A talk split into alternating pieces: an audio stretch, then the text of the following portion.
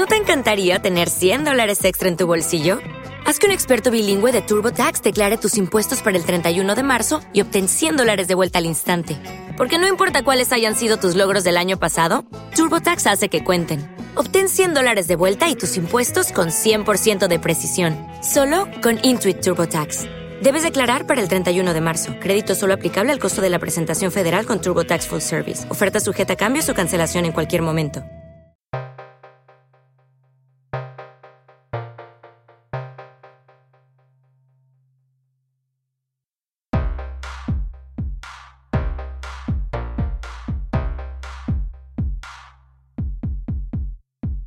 En alto rendimiento estamos con Rubén Pons, diplomado en fisioterapia por la Universidad de Valencia, con máster en osteopatía y posturología, entre otros cursos. Es el ex fisioterapeuta del primer equipo del Villarreal y de la Asociación Española de Futbolistas.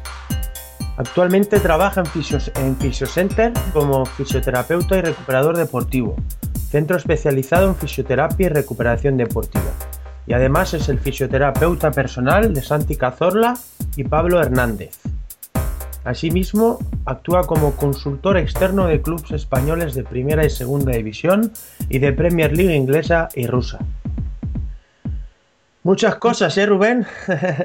Eh, bueno, en principio se lleva, sí, se lleva. Pues a raíz de salir del Villarreal, pues salió, salieron varias, varias propuestas, pues a través de ir conociendo jugadores. Y la verdad que, que bien, de momento va bien la cosa. Muy bien, me alegro. A ver, ¿cuáles son las lesiones que se dan en fútbol y cuáles de ellas son más frecuentes? Hombre, en fútbol ya sabes que, sobre todo miembro inferior, las más habituales, pues las de isquios, cuádriceps, aductor y, gemelo, normalmente son ese el, top four que, les llama José Manuel Sánchez, que es el, creador de la EPI. Y en principio esas, esos, esos cuatro grupos musculares son los que más se suelen, se suelen lesionar. Y aparte de lesiones musculares, ¿tenemos eh, algún otro tipo de lesión así bastante frecuente, como rodilla?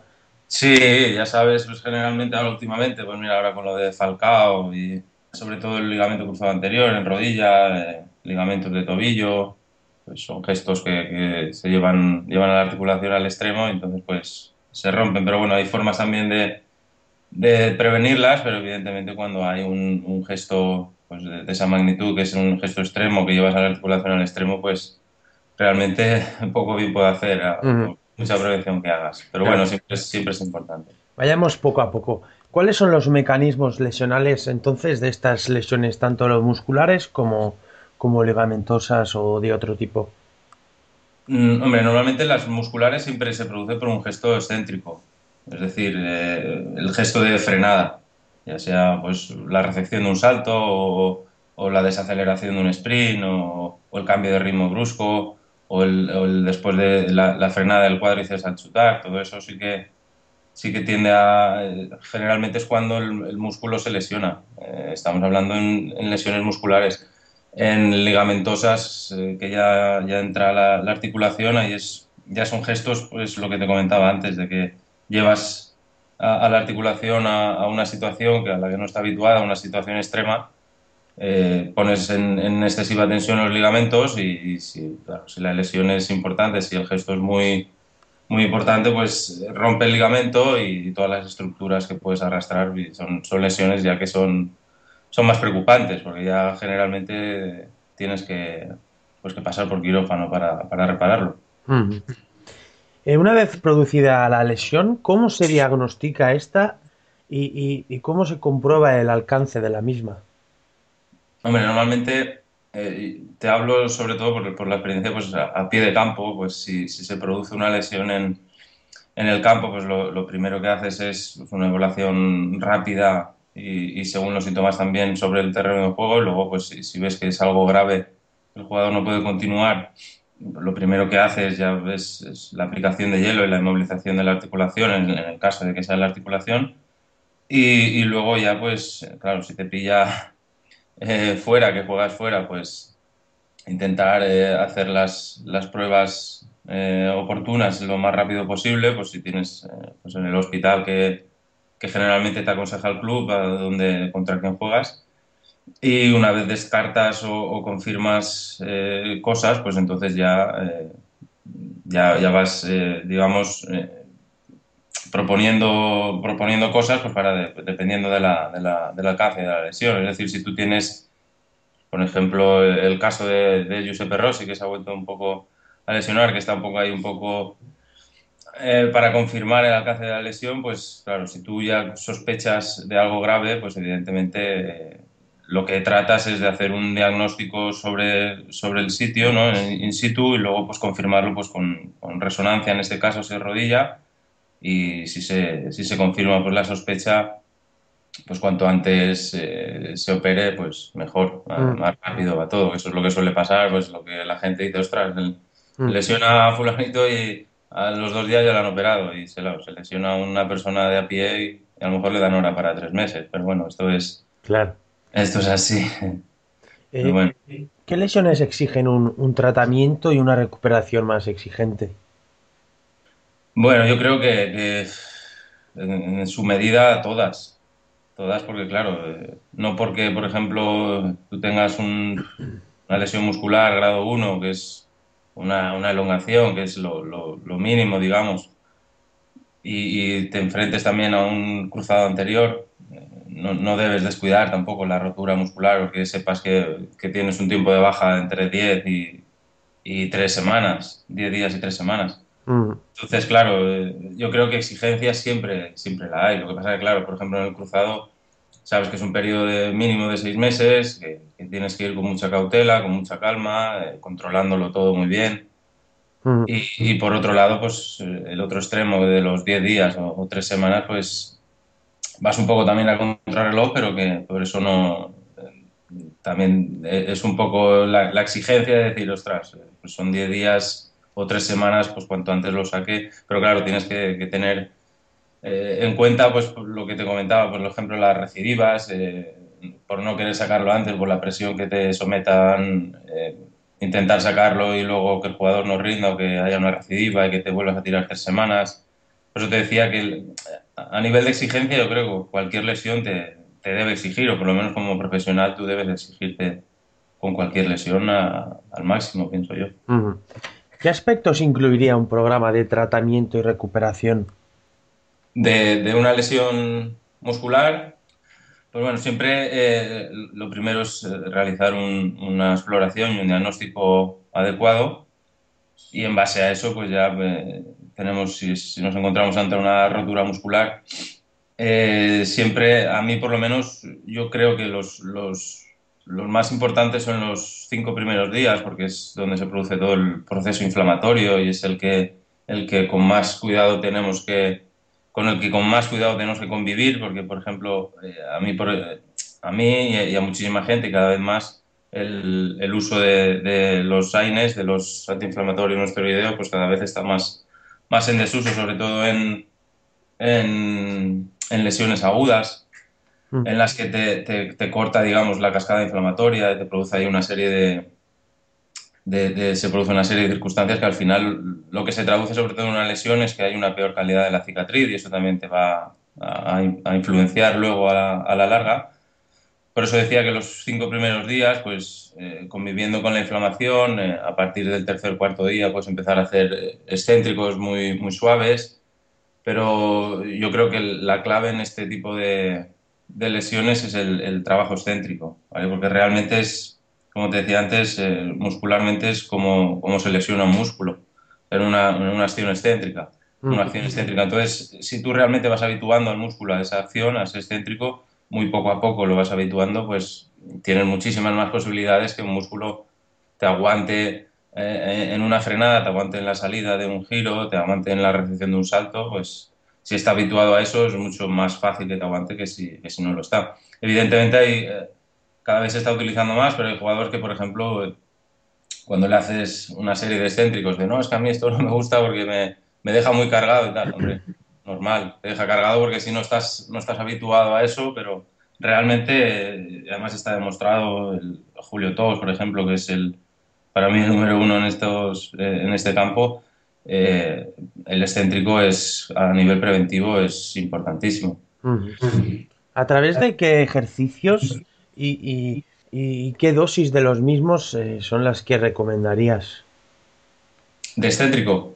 Las dosis, yo, siempre digo que, como, como, en todo, a mí no me gusta los protocolos, no me gusta protocolizar porque, eh, por ejemplo, en mi caso me puede ir bien hacer una serie de, de, ocho repeticiones eh, cada día y a lo mejor en tu caso eh, una serie de ocho es poco o te carga demasiado y tenemos que hacer solo eh, dos series de ocho repeticiones cada tres días, por ejemplo. Entonces, yo ahí sí que al principio, sobre todo, eso es lo, importante, pues cuando empiezas a, integrar el, a integrar el ejercicio excéntrico con un deportista, sobre todo tienes que fijarte mucho en las sensaciones. Eh, y en este caso tenemos un aliado importantísimo que son las agujetas. Entonces, si tú haces una serie de excéntricos y no te deja agujetas, eh, eso quiere decir que, no hemos llegado al umbral, al umbral de carga a la, que tu músculo está habituado. Entonces, cuando ya llegamos a las agujetas y, y, en base también a la intensidad de estas agujetas, pues te puedes ir haciendo una idea. Pero me parece un poco también absurdo el protocolo de tres series de ocho repeticiones para todo el mundo. O sea, tampoco. Yo creo que es en base al deportista lo que está habituado y, evidentemente en base a la competición. Pues no, vas, a meterle un tres series de ocho de cuádriceps, tres de isquio, tres de aductor el sábado jugando el domingo. Eso también es un poco en base, en base a las necesidades de cada uno. Muy relacionado con esto, una pregunta que, suelo realizar a todos los especialistas en, prevención y en, y en ejercitación eh, de, excéntricos. Eh, ¿Cuál crees tú que es el, día o los días más oportunos dentro del microciclo y en función de, la ubicación del partido para realizar este tipo de, de acción excéntrica? El día, yo Hombre, jugando un domingo, pues el, día ideal, pues paras, el lunes recuperas, a las 48 horas es cuando aparece, digamos, más la, fatiga post partido. Lo ideal sería, pues, a las, entre las 48 y las 72 horas. Eres especialista y profesor en EPI. ¿Qué es esta técnica de fisioterapia y qué beneficios nos, nos, puede aportar respecto a otro tipo de tratamientos? Pues la EPI es una, una técnica mínimamente invasiva donde aplicamos una, una, corriente galvánica a través de una aguja. Eh, y a través de, esta corriente pues, producimos un, se produce un proceso inflamatorio local que, produce, que, nos permite, permite la fagocitosis y la reparación del, del, tejido dañado donde estamos, donde estamos aplicando la técnica. A nivel de, sobre todo de tendón y, a nivel muscular, en recidivas, en fibrosis, cicatrices musculares, la verdad que es una técnica muy, muy efectiva. Yo para mí siempre hace, no siempre, porque no siempre lo he usado, pero, pero ya hace tiempo que lo digo que para mí hay un antes y un después en la fisioterapia con la EPI. Porque son cosas, te permite adelantar, acortar muchísimo los plazos. Eh, evidentemente tampoco la puedes utilizar todos los días porque generas una inflamación y esa inflamación, pues, pues lo que te comentaba, eh, tienes que convivir con esa inflamación, tienes que respetarla y no puedes hacer EPI todos los días, ni, ni puedes hacer EPI, por ejemplo, y, y, que el jugador entrene, dependiendo también de las intensidades que apliques. Si es en un tendón, evidentemente tiene que parar. Pero bueno, si es una banda tensa, un punto gatillo y, tampoco le, le, apretas mucho, eh, yo muchas veces he hecho regenerativos después de hacer una EPI. Pero claro, evidentemente no, no es un tendón, si es una banda tensa que te permite trotar y, y aplicas un bombeo de sangre pues con el trote, con el, con el regenerativo que le hagas, pues la verdad es que es lo que te comentaba. Para mí la EPI es, ahora mismo yo es lo que más, lo que más utilizo. Eh, ¿Permite la EPI que las lesiones tanto musculares como tendinosas se puedan subsanar completamente? Sí, generalmente sí, depende también del alcance de la lesión, porque muchas veces te encuentras con tendones que vienen ya de muchas veces incluso ya posquirúrgico o con tres infiltraciones con corticosteroides o, o con ondas de choque, con tratamientos ya añadidos y con muchísimo tiempo de, evolución.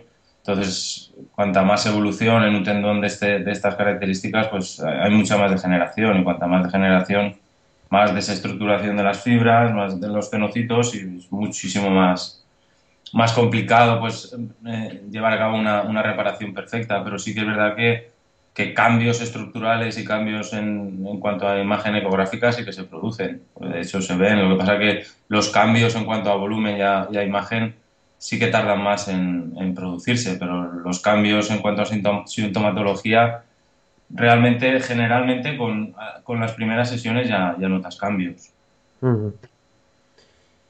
¿Qué aspectos debe incluir una, una valoración que vaya a permitir dar el alta deportiva al jugador lesionado?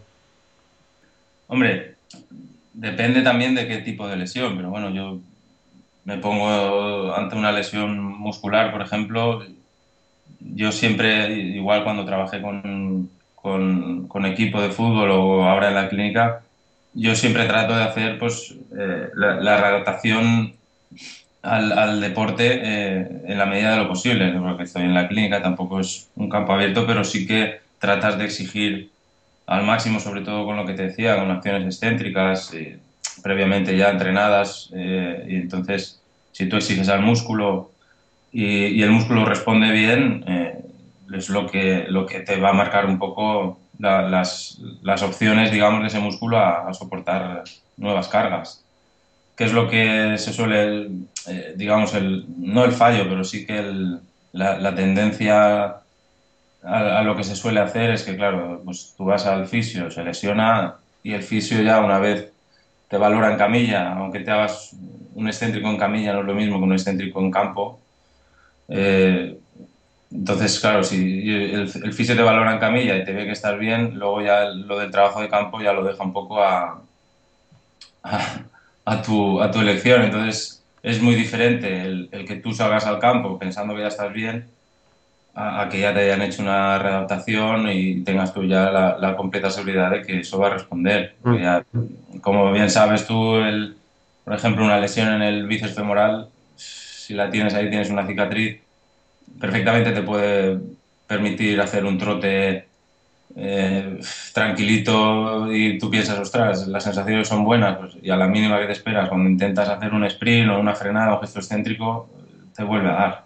Eso es un poco yo pienso que es importante la readaptación, que en ese sentido ahí ya, ya entramos, también sabes que está un poco ahí en el aire entre los fisios, los preparadores físicos, pero bueno, yo pienso que entre, que entre los dos, eh, entre, entre las dos profesiones nos complementamos bastante bien, sobre todo siempre que haya comunicación. Mm. Claro. Y Rubén, hemos a lo largo de la conversación más o menos hemos entendido los dos que estás lesiones en cierta medida se pueden predecir y por tanto evitar. Hemos hablado de, del programa de trabajo de excéntricos. Aparte de estos ejercicios, ¿qué, qué otro tipo de ejercicios puede incluir o de aspectos puede incluir un, un programa de prevención de lesiones? Sí, eh, a mí, bueno, a mí ya, ya todo el mundo que, que haga prevención, a mí la verdad es que yo soy un amante de la prevención, siempre para mí es súper importante el trabajo de core, el, el, performance stability y el trabajo, de, aparte del excéntrico, evidentemente, el de propiocepción. Eh, yo creo que con esos tres tipos de, de ejercicios eh, eh, tienes muchísimo, muchísimo ganado y aparte que, es, aparte de que previene lesiones, eh, eh, generas, digamos, una, una serie de, de mejoras en el deportista que lo que va a hacer es aumentar su rendimiento. Uh -huh. realmente es lo que buscas también. Así a modo sintético, ¿nos, ¿nos podías describir lo que incluiría un plan de trabajo tanto para core como hacia la propiocepción? Sí, para el core hay una, una serie de test eh, que tú evalúas, digamos, un poco la, sobre todo en fútbol, eh, evalúas un poco la, la estabilidad de la pelvis, luego también eh, evalúas eh, la estabilidad de la cintura escapular, sobre todo en, en deportes pues, que utilices más, o bien balonmano, baloncesto, o incluso en el fútbol los porteros. Pero eh, centrándonos un poco en, en, el fútbol, el miembro inferior, eh, sobre todo haces una serie de test pues, para evaluar un poco la, la estabilidad de la pelvis, eh, qué tal, cómo responden el recto anterior del abdomen y los oblicuos, el transverso, eh, el glúteo mayor, glúteo medio, los isquios, si hay algún tipo de dismetría que puede estar eh, favoreciendo que haya ahí algún acortamiento y haya una debilidad del glúteo medio. Aquí ha, habría que diferenciar entre la, la, musculatura movilizadora y la estabilizadora. Mm. Por ejemplo, hay una porción del glúteo medio que es estabilizadora, que estabiliza en, única, en carga unipodal, cuando la otra pierna está en fase de balanceo. Si el glúteo medio de la porción estabilizadora no nos funciona, eh, lo que va a hacer va a ser que la pelvis nos va a caer. Nos va a caer generando un valgo de rodilla con toda la serie de consecuencias. Que yo siempre lo digo, pues, en ese caso, y si encima va acompañada de, una, de un acortamiento, de, de, una dismetría de miembro inferior, pues puede ser eh, perfectamente el origen de una, de una pubalgia en este caso, porque se produce un acortamiento del aductor, se produce ahí un cizallamiento de la síntesis del pubis, entonces eso llevado pues a, días, a meses, eso puede generar una serie de, compensaciones que al final pues se traducen en lo que te digo. Y, realmente también un valgo con un acortamiento, pues realmente también es el, mecanismo de lesión del, cruzado anterior. O sea, eso, Claro. Son, cosas que, bueno, que trabajándolas la verdad es que son muy, muy agradecidas. Y en cuanto a, la propiocepción, pues ya sabes, el trabajo eh, de equilibrio, pues para trabajar sobre todo rodilla, tobillo, eh, hay muchas, muchísimas formas de, trabajarlo, en estático, en dinámico. Si quieres influenciar más el trabajo sobre la rodilla, pues nosotros lo hacemos mucho trabajo con bota de esquí para bloquear tobillo. Mm. Entonces, enfocas muchísimo más eh, la, tensión en, la rodilla. Entonces son muchísimas formas, ya te digo, de, trabajo preventivo que realmente, aparte de prevenir, eh, mejoran rendimiento. claro. ¿Cuál es la importancia de la posturología en todo esto?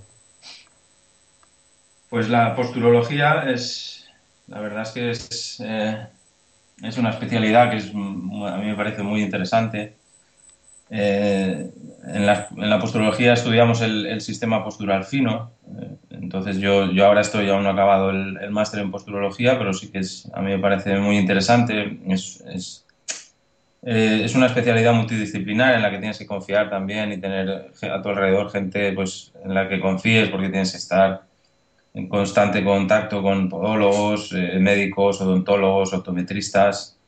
Entonces, eh, lo que realizas es una serie de test en donde testas el, sistema nervioso, eh, te da una, información sobre los diferentes captores que hay en el, en el, cuerpo y en donde te sale, digamos, alguna alteración en el captor, pues dependiendo si es captor ocular, si es el captor del ATM, de los pies, pues entonces vas derivando a los diferentes especialistas, eh, siempre y cuando, claro, descartando, evidentemente tú tienes una rotura muscular y es una rotura muscular aguda que te acabas de hacer y tú previamente no tienes ningún problema, pues la posturología y tampoco nos puede ayudar mucho porque es, simplemente el tratamiento de la, de la, de la lesión.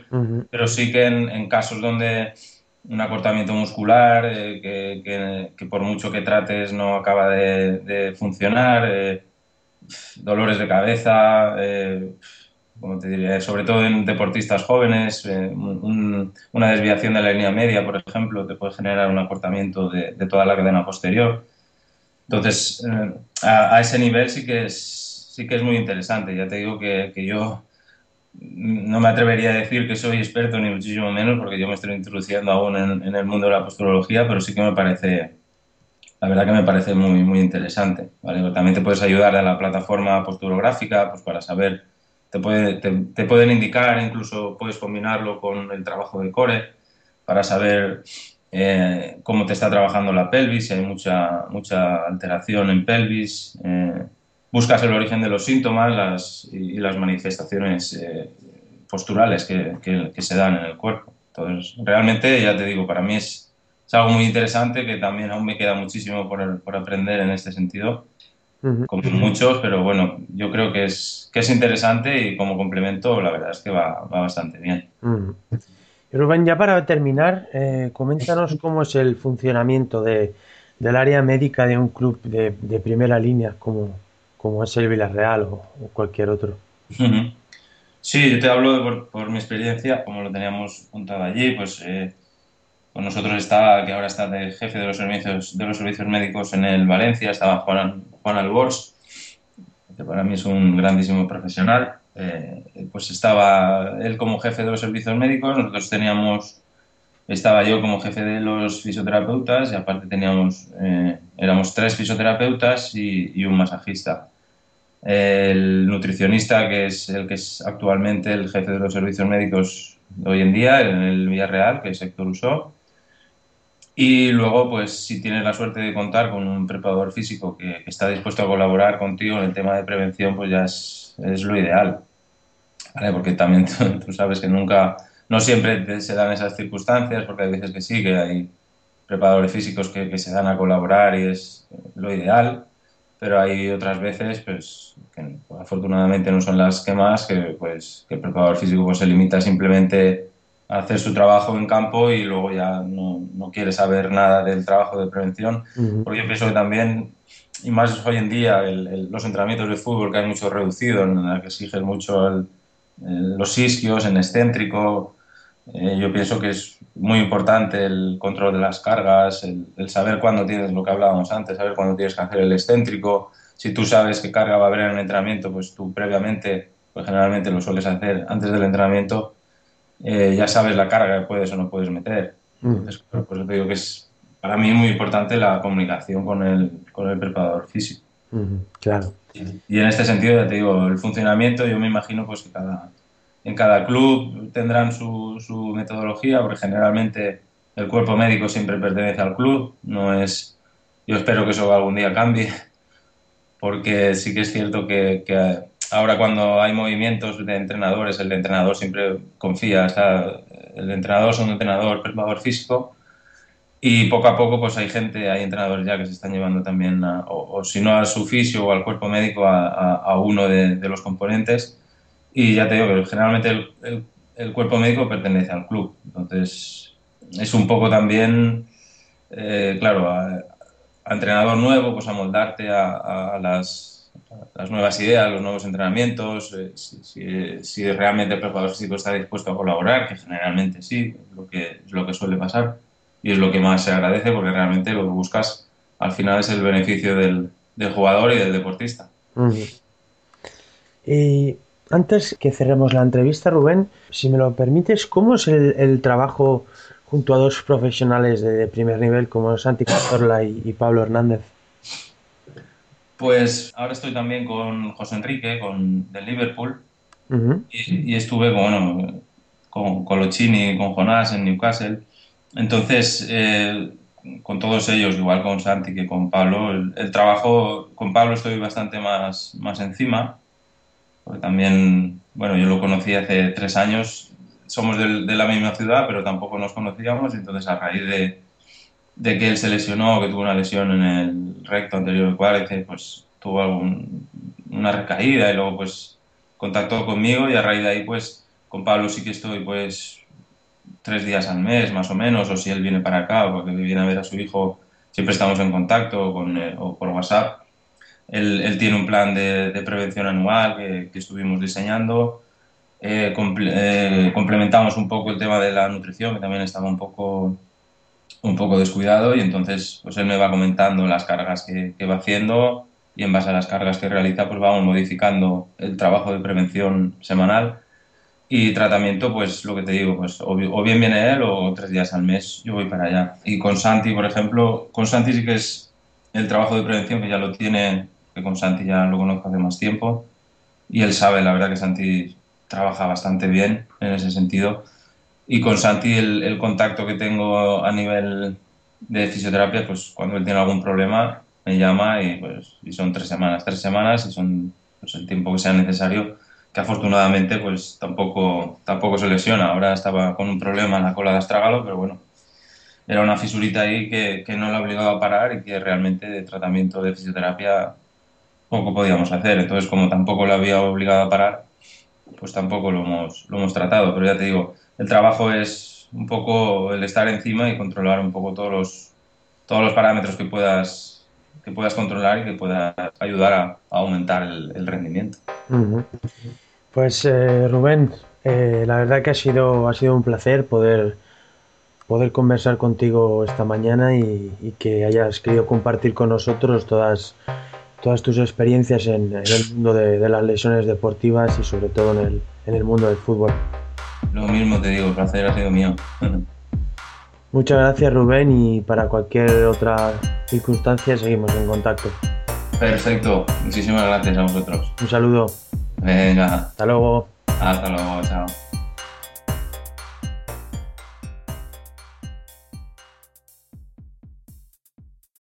Join us today during the Jeep Celebration event. Right now, get 20% below MSRP for an average of 15178 under MSRP on the purchase of a 2023 Jeep Grand Cherokee Overland 4xE or Summit 4xE.